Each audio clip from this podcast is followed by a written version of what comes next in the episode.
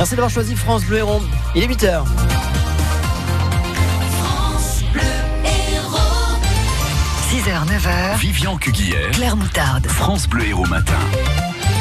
À la une ce matin, la relax pour un automobiliste qui a tué un piéton à Sérignan, un faux tableau de Van Gogh presque vendu à Montpellier, un message d'espoir d'une maman d'enfant autiste, et ça y est, les parkings de plage sont payants. C'est un homme de 28 ans, employé de la mairie de Sérignan, qui a été jugé hier par le tribunal de Béziers. En décembre 2017, il avait renversé un homme de 64 ans. Le conducteur a expliqué qu'il roulait à 30 km heure, mais surtout qu'il n'avait pas vu le piéton à cause du soleil sur le pare-brise.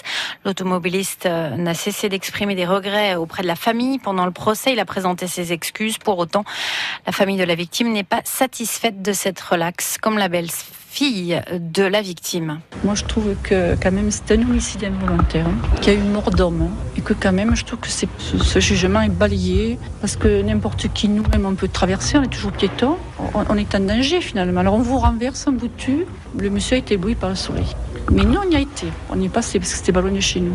On sait que le soleil, il l'avait en face. Quand il a tourné sur la droite, il ne l'avait plus. Donc, à mon avis, il roulait plus de 30 km à l'heure. Évidemment, il n'allait pas dire qu'il allait un peu vite. Ce qu'on nous dit, c'est qu'il n'était pas sur le passage piéton. Mais c'est pas vrai parce que on a regardé, il y avait le passage piéton, il y avait des petites gouttes, vous voyez, qui partaient du passage piéton. Donc, quand il a été renversé, il a été un peu, poum, il était, ou alors il était à, le passage piéton était là, et lui, il était à 2 ou 3 cm. Il était presque arrivé de l'autre côté. hein. La belle-sœur de la victime, son témoignage hier au tribunal correctionnel de Béziers. Un jeune pompier volontaire en prison en attendant son procès. Il est accusé d'avoir allumé des incendies criminels dans les Hauts-Cantons et dans le sud de l'Aveyron. Âgé de 24 ans, il a été interpellé la semaine dernière et il a demandé le report de son procès hier pour préparer sa défense. Il va donc rester en prison d'ici là. Ce sera au mois de mai. Une jeune femme de 24 ans violée chez elle à Béziers. L'auteur présumé âgé d'une trentaine d'années a été interpellé. Il nie les faits, mais le parquet évoque des éléments et des indices graves et concordants qui laissent à penser de sa culpabilité. Une confrontation doit avoir lieu dans les prochaines semaines. Un faux Van Gogh en vente à Montpellier. Mais l'aquarelle a été interceptée par les policiers juste avant que la transaction se fasse. Quatre personnes ont été arrêtées, une femme et trois hommes. Deux d'entre eux sont en détention provisoire depuis samedi dernier. L'aquarelle présentée comme le dessin d'une huile célèbre du maître, autoportrait à l'oreille bandée, également appelé l'homme à la pipe, était mise à prix à plusieurs millions d'euros. Une belle affaire pour la police judiciaire, d'autant que le trafic d'œuvres d'art, c'est pas vraiment son domaine de prédilection. Jean-Philippe Fougereau, le directeur de la PJ. Il est vrai que pour, en tout cas, euh, la PJ de Montpellier, c'est une affaire atypique puisque ça nous mène dans des milieux que l'on fréquente peu habituellement. Il y a l'Office central de lutte euh, contre le trafic des biens culturels qui a effectivement l'habitude de travailler sur ces phénomènes, hein, sur des escroqueries qui pourraient être commises par euh, des gens peu scrupuleux et qui, au motif de vendre sous le manteau une œuvre, euh, arriveraient à faire passer euh, une copie pour un vrai auprès de gens qui aimeraient avoir dans leur salon un Monet, un Van Gogh, euh, à un prix beaucoup plus intéressant que la valeur réelle du marché de l'art. Les quatre personnes sont mises en examen pour association de malfaiteurs en vue d'escroquerie en bande organisée et tentative d'escroquerie en bande organisée. Le procès tapis avec le parquet de Paris qui a requis hier des peines de prison ferme à l'encontre de trois des prévenus de l'arbitrage qui avait accordé 400 millions d'euros à l'homme d'affaires en 2008 de 18 mois à 5 ans de prison ferme. La colère et compréhension près de Toulouse. Il y a toujours 12 personnes âgées hospitalisées à Toulouse après l'intoxication sans doute alimentaire dans une maison de retraite de l'Herme au sud de la ville. Le bilan est de 5 morts, 5 résidents. L'enquête est en cours. Elle doit déterminer l'origine de la contamination et d'éventuelles fautes et responsabilités.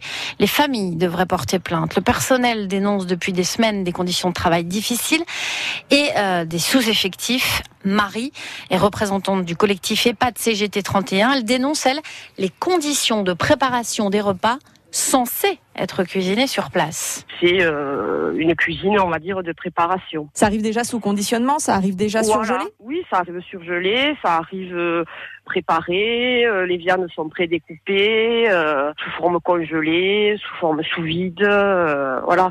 Ce sont des cuisines qui travaillent avec de grands groupes de restauration collective.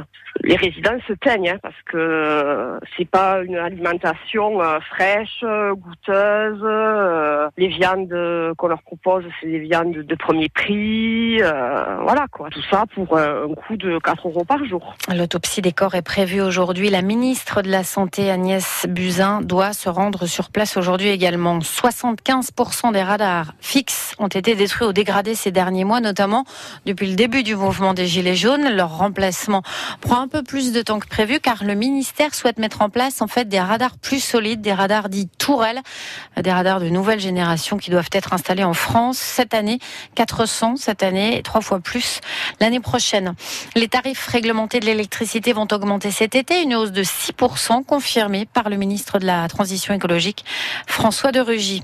Huit maires de la métropole de Montpellier portent plainte contre Philippe Sorel, des maires qui protestent contre le courrier envoyé par le président de la métropole à leurs administrés. C'était en février.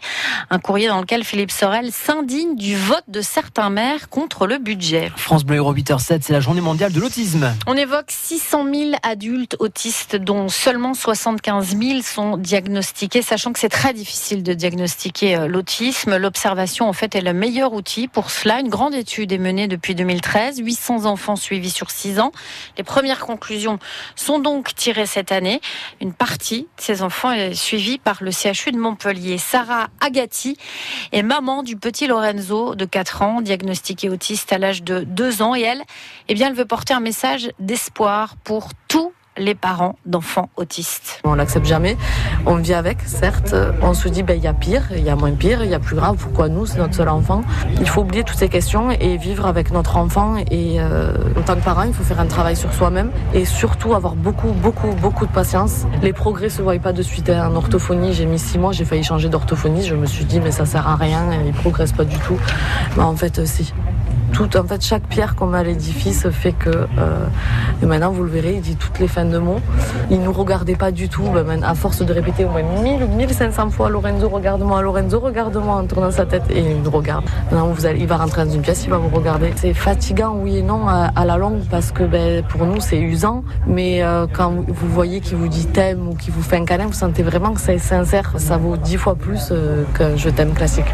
La témoignage de Sarah, la maman du petit Lorenzo, 4 ans. C'est confirmé, le mois de mars est un mois de record en matière de sécheresse dans l'Hérault, 0,2 mm de pluie seulement sur Montpellier. La moyenne pour un mois de mars, c'est 34 mm et des températures très douces, plus de 25 degrés dans les dix derniers jours.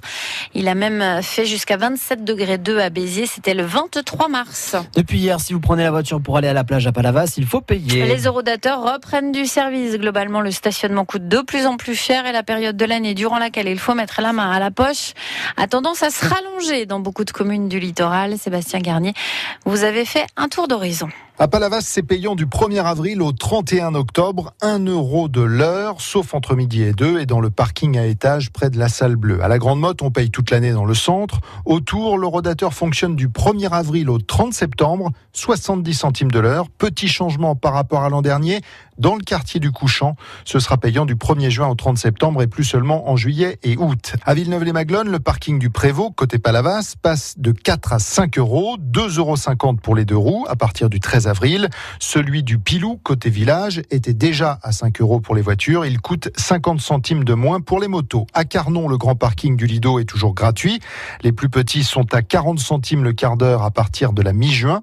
Et puis dans le Biterrois, c'est payant à Sérignan-Plage et à Valras, 5 euros sur le front de mer. La seule commune où le stationnement est gratuit partout et toute l'année, c'est Frontignan.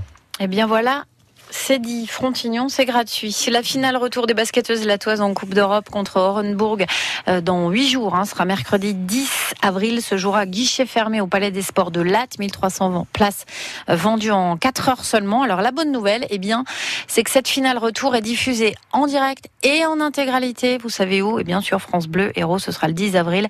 Les Gazelles, elles jouent le match aller demain en Russie.